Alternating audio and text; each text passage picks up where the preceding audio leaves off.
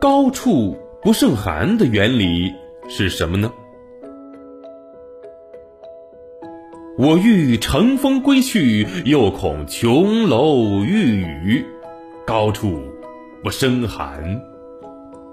哎，听到这个句子，爱好中国古诗词的小朋友一定都知道，没错，这个是大文豪苏东坡《水调歌头》里的句子。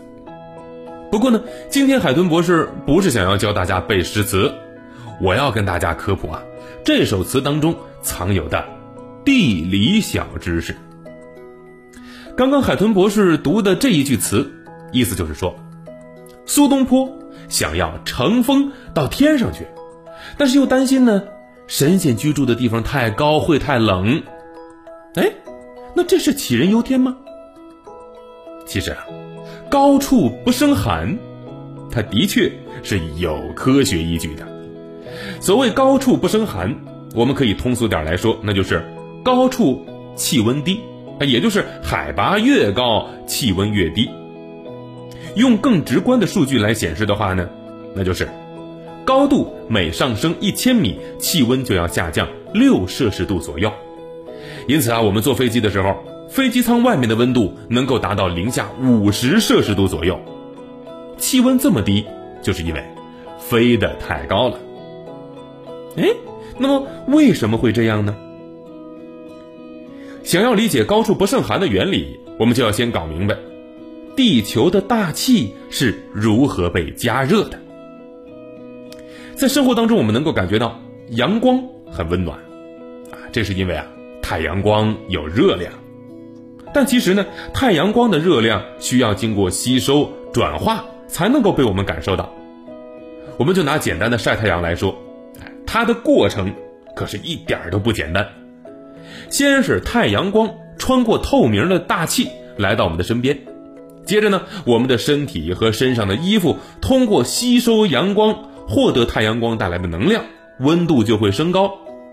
最后，随着身体和衣服温度的升高，我们呢就感觉到了温暖。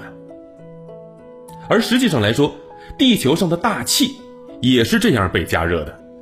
自然的阳光穿透大气，到达地面之后啊。又被地面吸收，地面呢就会被加热，被加热的地面再加上地球本身产生的热量，就会使地面形成新的热源。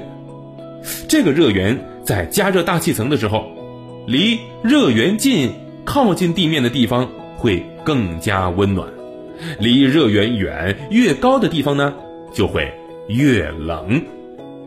这样一来呢，就形成了下边热、上边冷的状态。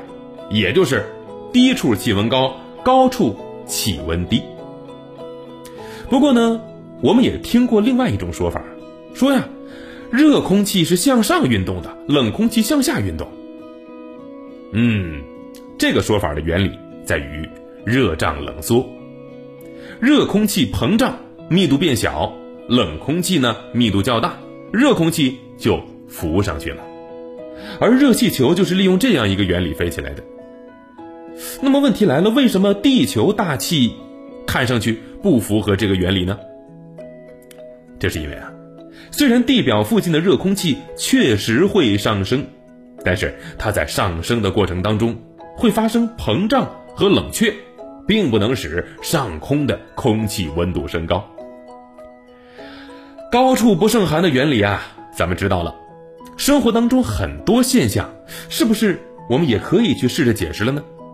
比如说，为什么许多避暑胜地都在高山上？再比如说，为什么高山的顶端往往都被终年不化的积雪所覆盖呢？